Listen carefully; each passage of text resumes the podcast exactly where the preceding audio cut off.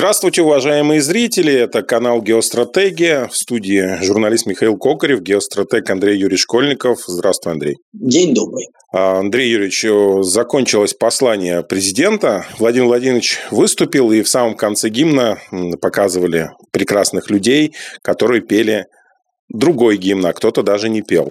Что же у нас, депутаты или кто-то там еще из чиновников не может выучить гимн э, Российской Федерации? Ну, может быть, они стесняются. Вот я знаю, что есть депутаты, которые, когда нас вырастил Сталин на верность народу, на труд и на подвиг он нас вдохновил. Гимн еще от 40-х годов.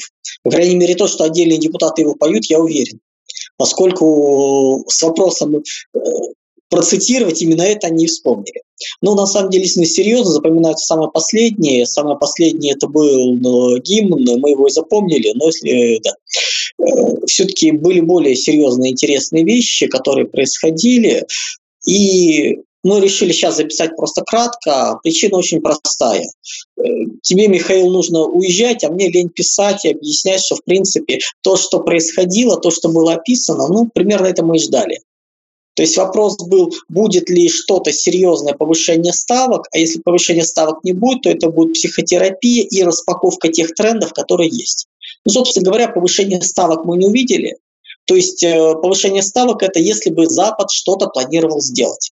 Яркое, четкое, понятное, и это не планирование испытания ядерных бомб, это вот не рассуждение на эту тему. То есть что-то серьезно, это, условно говоря, блокировка проливов это применение более серьезного оружия. То есть какие-то вот такие вот вещи, которые можно было бы сделать. То есть э, пока мы видим, что это идет в тех трендах, которые есть, и слава богу. То есть повышения нету, двигаемся в ту сторону. Из интересного, что было? Ну, первое, что все-таки мы как бы не будем повторять, разбирать цитатами все, что было сказано. Большую часть этого уже говорили не один раз. Ну, то есть и про образование мы говорили, и про соцпособие, и много еще каких-то моментов, и про то, что ну, не будет жесткой зачистки всех плохих и нехороших чиновников, что это все равно будет мягко, что Владимир Путин человек это эволюционный. Поэтому вариант Третий Рим, правоконсервативное движение, оно остается. В том смысле, что мы лучшая Европа, чем та вот Европа, которая дрянная, плохая, противная. Мы продолжатели настоящей Европы, искренний Третий Рим, а вы вырожденцы, идите нафиг. То есть это вот такая логика есть. Причем право консервативное здесь у нас. И с одной стороны говорится, что приватизация была преступна, но с другой стороны никого наказывать за это особо не будем. Плюс мы даем шанс всем на прощение. Ну, то есть такая вот позиция, в принципе, ну, эволюционно-примирительная. То есть ничего удивительного нету. То есть на цитаты можно разобрать, можно много чего увидеть, э, причем все-таки консервативная, Внутри мы видим социальная направленность чуть больше, чем называется обычно. Внешняя политика, подтверждение целей, подтверждение того, что движение будет, и слава богу.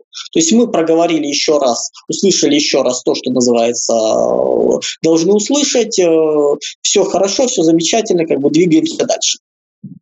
Из интересных моментов, которые следует подчеркнуть, э, ну, во-первых, я бы выделил, ну, понятно, там, третий рынок и прочее. Что стоит подчеркнуть? Э, опричнины, зачистки и прочее в ближайшее время не предвидится. Собственно говоря, не очень ожидалось, но были всегда желающие. То есть тут, э, да, то есть ни к этому не располагает ситуация.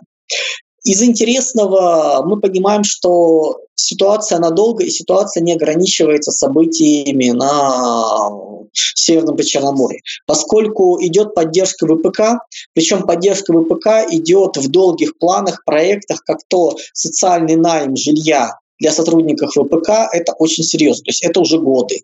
То есть это громадная социальная проблема в самом начале. В таких вещах, э, в построении выступлений, в построении докладов очень важно сказать последовательность.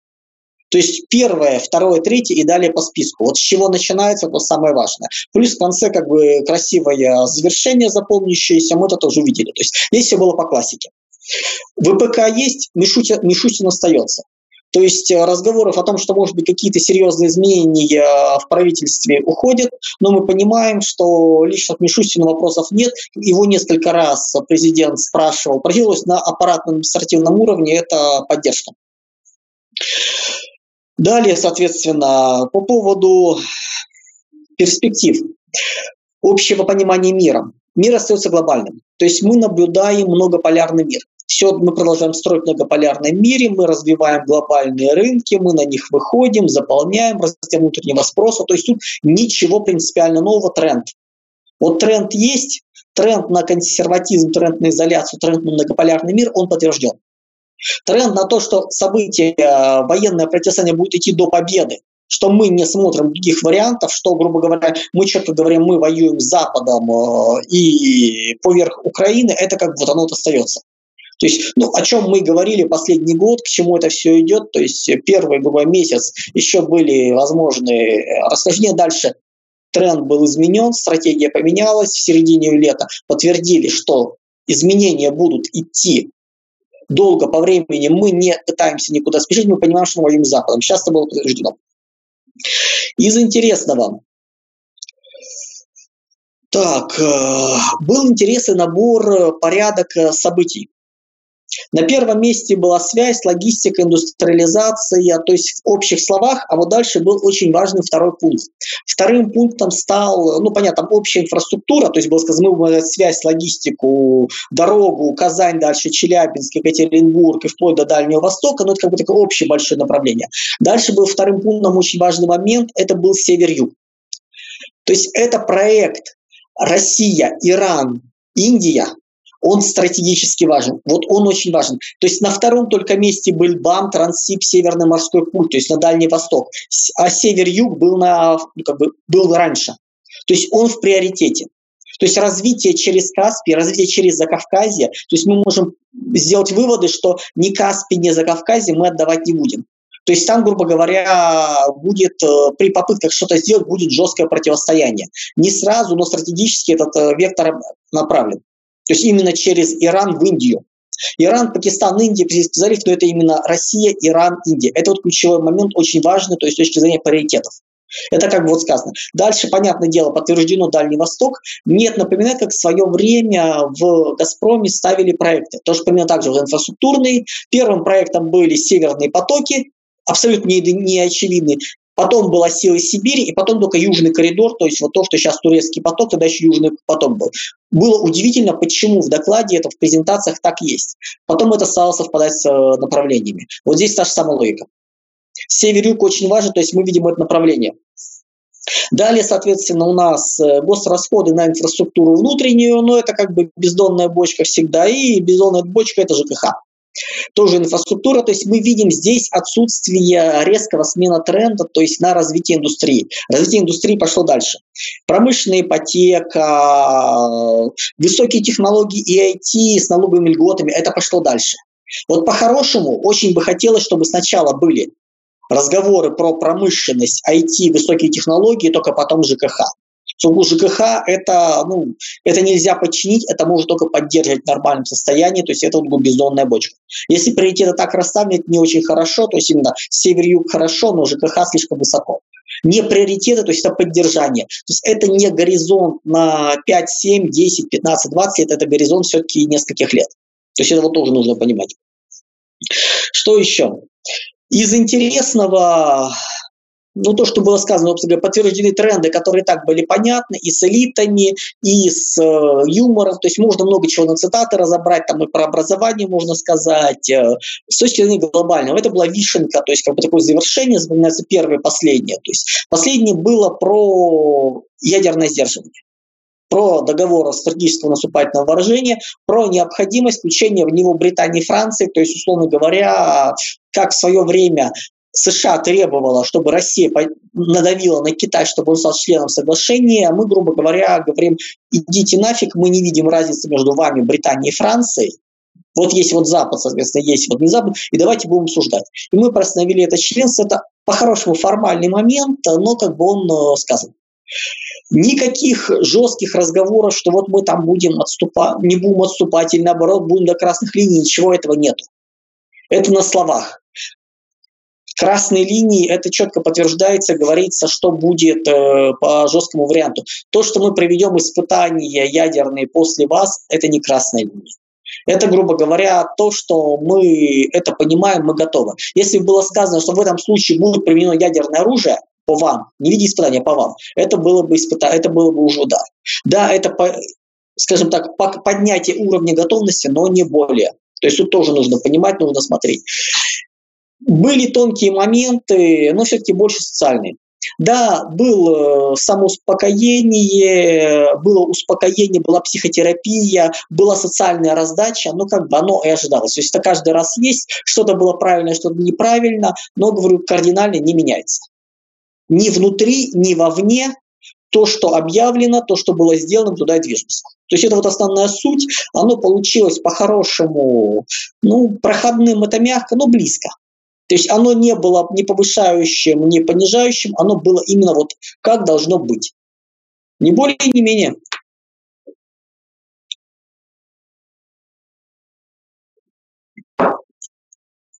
Я тогда э, перехвачу вопрос. Меня э, Андрей Юрьевич заинтересовал-то вопрос по образованию, о том, что Владимир Владимирович объявил, что переходит обратно на как он сказал, привычное э, России образование шестилетнее, что это будет медленно, что нынешние доучатся, а дальше будет, э, и вроде даже по медикам, там будут э, обратно возвращать советское образование, тот самый стандарт. Как вы к этому-то относитесь? Ну, давай так. Мы вообще-то постоянно, когда задаются вопросы про образование, последние несколько лет говорим, что 3-5 лет понадобится на изменения, на изъятие и Болонской системы, и ЕГЭ это все уйдет. Не быстро, поскольку нужно подготовить программу, нужно подготовить кадры, то есть процессы будут. Они логичны, да, они теперь объявлены, слава богу. То есть это не, не то, что не неожиданно, это нормально, так должно быть. То есть тут ничего удивительного нет. Такие процессы всегда идут не быстро до момента. Но представь себе, вот сейчас объявляется, что с Нового года все, кто поступают, учатся по специалитету. И тут же институты начинают составлять программы, вытаскивать, что-то сочинять, и такой ужас начнется. То есть это пожар в борделе. Просто даже если полгода у них есть, поскольку это все нужно бюрократию протаскивать. То, что бюрократия была сказано, с ней надо бороться, давайте не будем ее делать, будем с ней аккуратно, но это же не говорить, надо разгонять. Нет жесткости, нет посадок, нет опрещины. Поэтому это пока добрые намерения. Пока не будет жестких действий, система будет пытаться жить как жила поскольку она привыкла к этому. Да, президент говорит создать отдельный фонд для помощи детям погибших, правильно. То, что это кадровый резерв, правильно, но мы об этом говорим уже не знаю, сколько времени, что это будет. То есть это следовало из трендов, следовало из направлений, то есть ничего нового нет. Это хорошо, это замечательно, это правильно, но это не кардинально. Вот в чем прелесть, в кавычках. Хотелось бы что-то именно ломающее тренды, меняющее тренды. Этого не было. То есть, да, можно сейчас, что сейчас хорошо, сейчас все говорящие головы, в принципе, смогут в ближайшие несколько недель разбирать отдельные цитаты из выступления, сколько ну, оно было подготовлено профессионально, хорошо, содержало много и отсылок, и смыслов, то есть, и на эту тему выступать. То есть взяли абзац и на эту тему час рассказываем. Но, ребят, ну это все тренды. Это должно было быть, это все было просматриваемо. Ничего нового, интересного, вот именно кардинального нету. Так что, да, образование будет меняться, но по-другому не, не, ну, мы не могли по-другому сделать. То есть, если бы мы сейчас говорим, что нет, будет меняться, значит, как бы это проблема. Но, как говорится, должно же быть какое-то движение.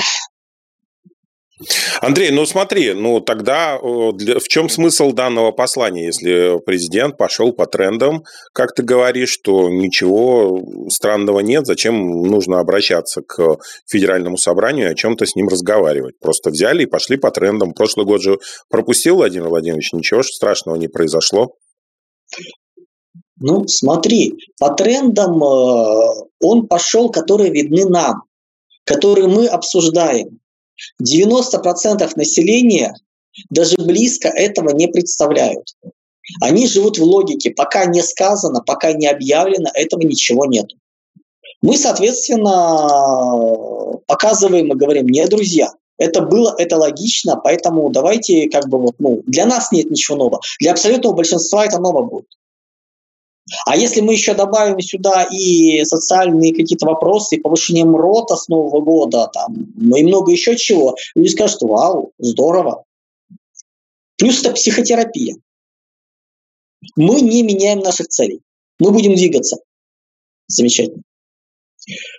Все у нас будет хорошо. Замечательно. Мы на правильной стороне истории. Два раза замечательно.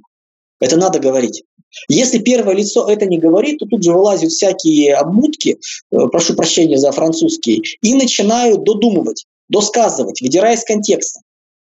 Классический вот пример. Я вот помню еще конец 21 года, рассказ, что Путин либерал. Почему? Вот его цитата. Где Путин говорит, да, я ну, как бы, что либерал за свободу мысли. Друзья, свобода мысли – это не современный либерализм. Свобода мысли – это к Вольтеру. Собственно говоря, мы все являемся либералами в таком смысле, говорящие о свободе мысли, о свободе воли и много еще чего. То есть, грубо говоря, это основы консервативных ценностей христианских, да, они как бы являются свободой мысли. То есть, ну, в том смысле, что в рамках чего-то человеку дана свобода воли. А сейчас на Западе этого нет. Из этого начали делать, что он вот либерал. Не, в современном виде он не, вообще не либерал. Поэтому, если таких обращений нету, люди начинают, в головах начинается блуд. Начинают вылезать не понять, кто со своими трактовками. С попытками по косвенным данным, по каким-то неизвестным инсайдам что-то сказать. Посмотри, сколько в телеграм-каналах было разговору, что сейчас будет все сдано. Что именно для этого приезжал Байден, что сейчас вот будут договоренности, сейчас все будет продавлено. Вот нервяк, напряжение. Нет, друзья. Именно для того, чтобы этого не было, это психотерапия. Владимир Путин выступил в терапевтической позиции и провел сеанс одновременной игры со страной. Объяснить, что не все так страшно, все хорошо. Такие вещи нужны, без таких вещей нельзя. Чтобы голова возвращалась на место. Поскольку одно дело, когда это рассказывает э, Андрей Школьников плюс Михаил Кокарев вот в ролике, что все нормально, все хорошо. Другое дело, когда выходит Владимир Путин и говорит, а вот так будет. И это становится не домыслами, не распаковкой трендов. Это становится сказанным первым лицом. Надо.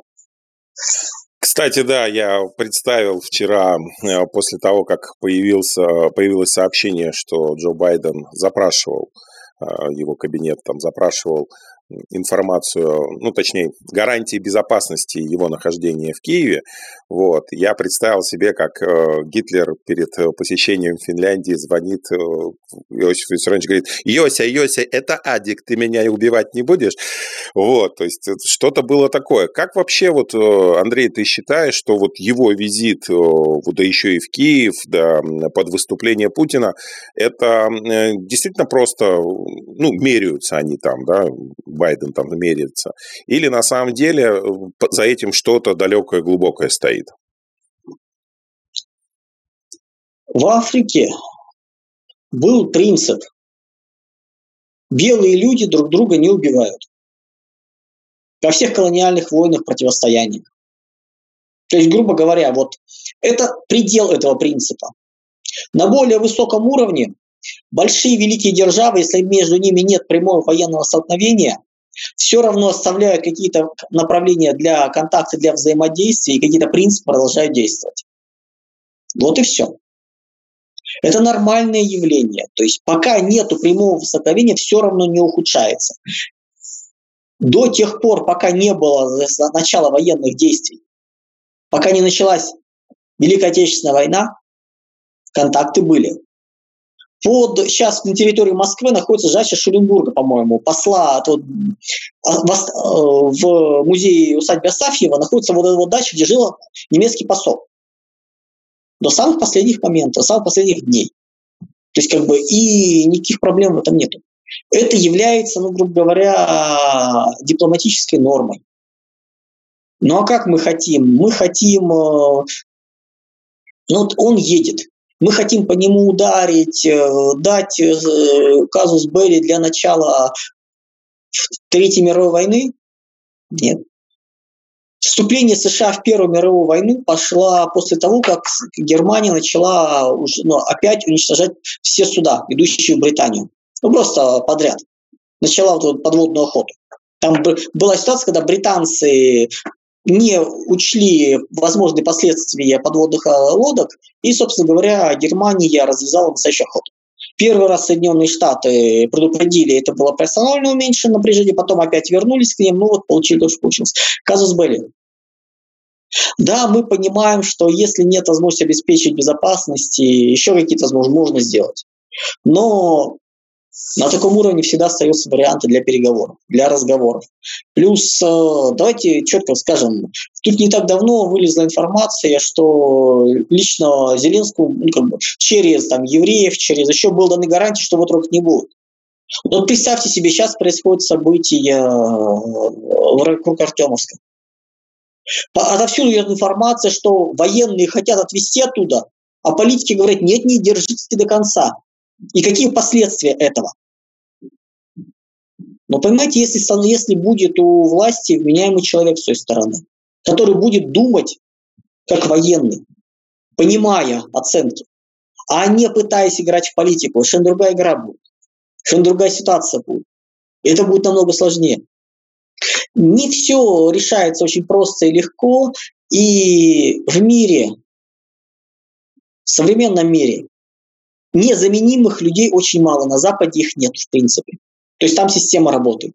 Поэтому какие-то удары, вопросы, зачем? Он захотел приехать, он захотел попиариться, еще что-то такое. Ну, можно называть, после этого ничего же не изменилось. Да, в течение некоторого времени отдельные товарищи рассказывали, что сейчас будет сдача, это идет подготовка. Выступает Путин, говорит, сдачи не будет. Все, то есть на несколько недель, пока у людей это не выветрится из головы, а сохранится ситуация, что мы продолжаем бороться, мы ни о чем не договариваемся. Вспомните, как это было. Последние где-то полгода назад были, все, мы сейчас даем Энергодар, мы отдаем Запорожскую атомную станцию, мы это отступаем и прочее, прочее. Вот все, договоренности есть. Неделя, две, три месяца проходит, ничего не происходит. И они замолчали. У них теперь другое направление сдачи. И опять раскачивание. И опять раскрутка. Вот сегодня только ну, на телеграм-канале в комментариях читаю. Вот Путин дал поручение э, министру обороны до 1 февраля отчитаться, а публично он этого не сделал. Вы, дебилы? Я уж сейчас бы чуть на мат не перешел. Как вы, где в поручении президента написано публично? Как вообще можно представить, что во время военных действий министр обороны публично отчитывается о состоянии боеготовности, состоянии воинских частей, обмундирования вооружения публично? Там большая часть информации под грифом пойдет, просто вот. Какое публично? Это было, да, доложено. Вот написано там до 1 февраля. До 1 февраля доклад Владимиру Путину был предоставлен. Где публично? И ведь люди реально эту хрень несут. И они истерят, и они бегают, и они раскачивают ситуацию. А мы потом смотрим, говорим, ребят, вообще как? Что это происходит? А люди без некритичного мышления, они побежали. Вот для того, чтобы этого не было, все делается. Поэтому нужно регулярно президенту выходить и рассказывать, что, друзья, ничего не поменялось, волноваться не надо, никого сдавать не будем, все будет хорошо. Психотерапия прошла, какое-то время народ успокоился. Дальше опять начинают белки-истерички бегать. Опять называется, появляются специалисты во всем. У нас же как бы было, что люди, которые раньше были вирусологами, лучше всего рассказывают, как военные действия идут. Но они переквалифицировали за несколько месяцев, и теперь оттуда все рассказывают. На уровне генштаба все понимают. Зная, откуда оружие идет, куда не идет, то есть как бы сколько его есть, как это все делается, они замечательно все владеют. У них ответ замечательный на уровне тактики. Нам на конкретном тактическом не дали. А вот для того, чтобы у вас хоть что-то в голове откладывалось, нужно, чтобы вам сверху объясняли, это объясняли. А вы сейчас понимать не хотите. Давайте еще раз объясним. Поэтому нет, все нормально. Что тут делать? Тут по-другому нельзя. По-другому просто не бывает. Люди искренне верят в то, что их хотят обмануть, то, что их хотят кинуть. Благо, в нашей истории поводов для этого было более чем достаточно. Поэтому до тех пор, пока народ не научится верить власти, это явно будет не демократические выборы. Ну, тяжело верить народу во власти, когда каждые несколько лет происходят выборы, на которых очередные кандидаты рассказывают сказки, а потом удивляются, что нам почему нам не верят. Кстати, Владимир Путин не сказал, что он пойдет на выборы, а это тоже многие ждали. Ну, то есть, в общем, политологам, экономистам, говорящим головам или всем вместе будет много чего поразбирать. Красивых фраз для разбора полно. Ну, тогда такой все-таки вопрос. Как ты считаешь, Андрей а, Юрьевич, есть ли все-таки какое-то важное зерно в послании президента, которое, на которое вот стоит, по твоему мнению, обратить внимание, ну, поверх того, что ты сказал, ну, скажем, скажем так, резюмируя наш сегодняшний разговор? С точки, долго, с точки зрения долгосрочных трендов, вот реально долгосрочных трендов, они не меняются, они движение идет туда, куда двигалось, ничего нового нет. Из э, именно в том, что долгосроки будут играть, это север-юг. Вот акцент на этом направлении в самом начале, он значим. Если это действительно будет развиваться в приоритете, это замечательно, это хорошо. Только потом вспоминается БАМ, Трансип, Североморской путь, э, Черноморские порты, Азовские порты. Это все хорошо. Север-юг, он с точки зрения долгосрочных стратегий много более интересен и важен. Не с Китаем. Обратите внимание, пере, пере, поворот э, всего и вся на Дальний Восток не сказан. Индустриализация и прочее, да, мы идем на внутренний рынок, но оно тоже идет пока ни шатка, ни валка. То есть больших госпрограмм не запущено. Плюс давайте четко для себя отложим, что в ближайшие полгода серьезных изменений в экономике мы не ждем говорили, когда делали прогноз на 23 год, что в принципе события, ну то есть запас прочности у нашей экономики на весь 23 год хватит, причем на старых на принципах, то есть без изменений. Дальше нужно будет менять. Вот это мы сейчас увидели. То есть ничего сверхсерьезного, сверхнового не произойдет в ближайшие полгода. Будет движение, как двигаться. Но будем надеяться, идет разработка того, какой будет после. Пока только так. То есть пока никаких разговоров именно о правильном там, понимании двухконтурной системы, и много еще чего. То есть, просто э, когда начинаешь считываться, что у нас думают о двухкодной системе, ну, как так не понимаешь. То есть, ребята, в принципе, ну, не поняли. Ну, ладно, это отдельный разговор. Это уже, из э, комментариев, из обсуждения книги по, по экономике, которую мы пишем, с удивлением узнал, что добрая часть наших экономистов, это практически все, в принципе, не понимают, как реально работает двухконтурная система. Что это не наличка и безналичка, что это инвестиции и текущие затраты, да, текущие затраты совпадали с э, наличкой очень серьезно в советское время, поэтому была иллюзия. На самом деле другая логика. Плюс деньги, которые инвестиционные, они имитируются, идут в процессе, возвращаются и погашаются, исчезают из оборота. То есть как бы это уже денежная масса играет не идет. Ну, ладно, это как бы отдельный разговор. Так что ничего этого, в общем, пока нет. Пока есть инерция движения, ровно та, которая была определена летом 22 года, когда было сказано, мы не спешим мы занимаемся плавной перестройкой страны, мир распадается. Мир становится многополярным, мы живем в этом. Третий Рим – туда. Правоконсервативное – туда.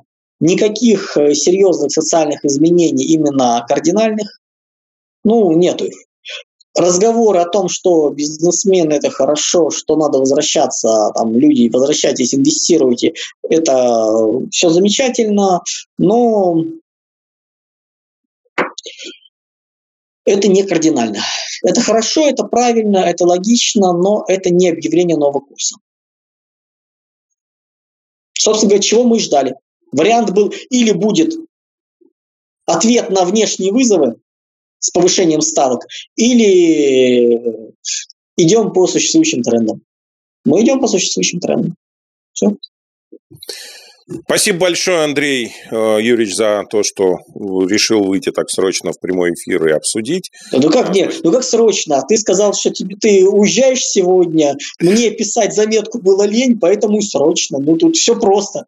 Взял все, вскрыл, лень. все, да. Да, вот человеческая вот лень. Ну, готовимся к прямому. Ну, не хочу я это все описывать, э, сидеть э, Тут проще рассказать, чем описывать. Да, проще рассказать. Спасибо зрителям, что смотрели. С нами был геостратег Андрей Юрьевич Школьников. В студии работал журналист Михаил Кокарев. До скорых встреч. Всего доброго, друзья.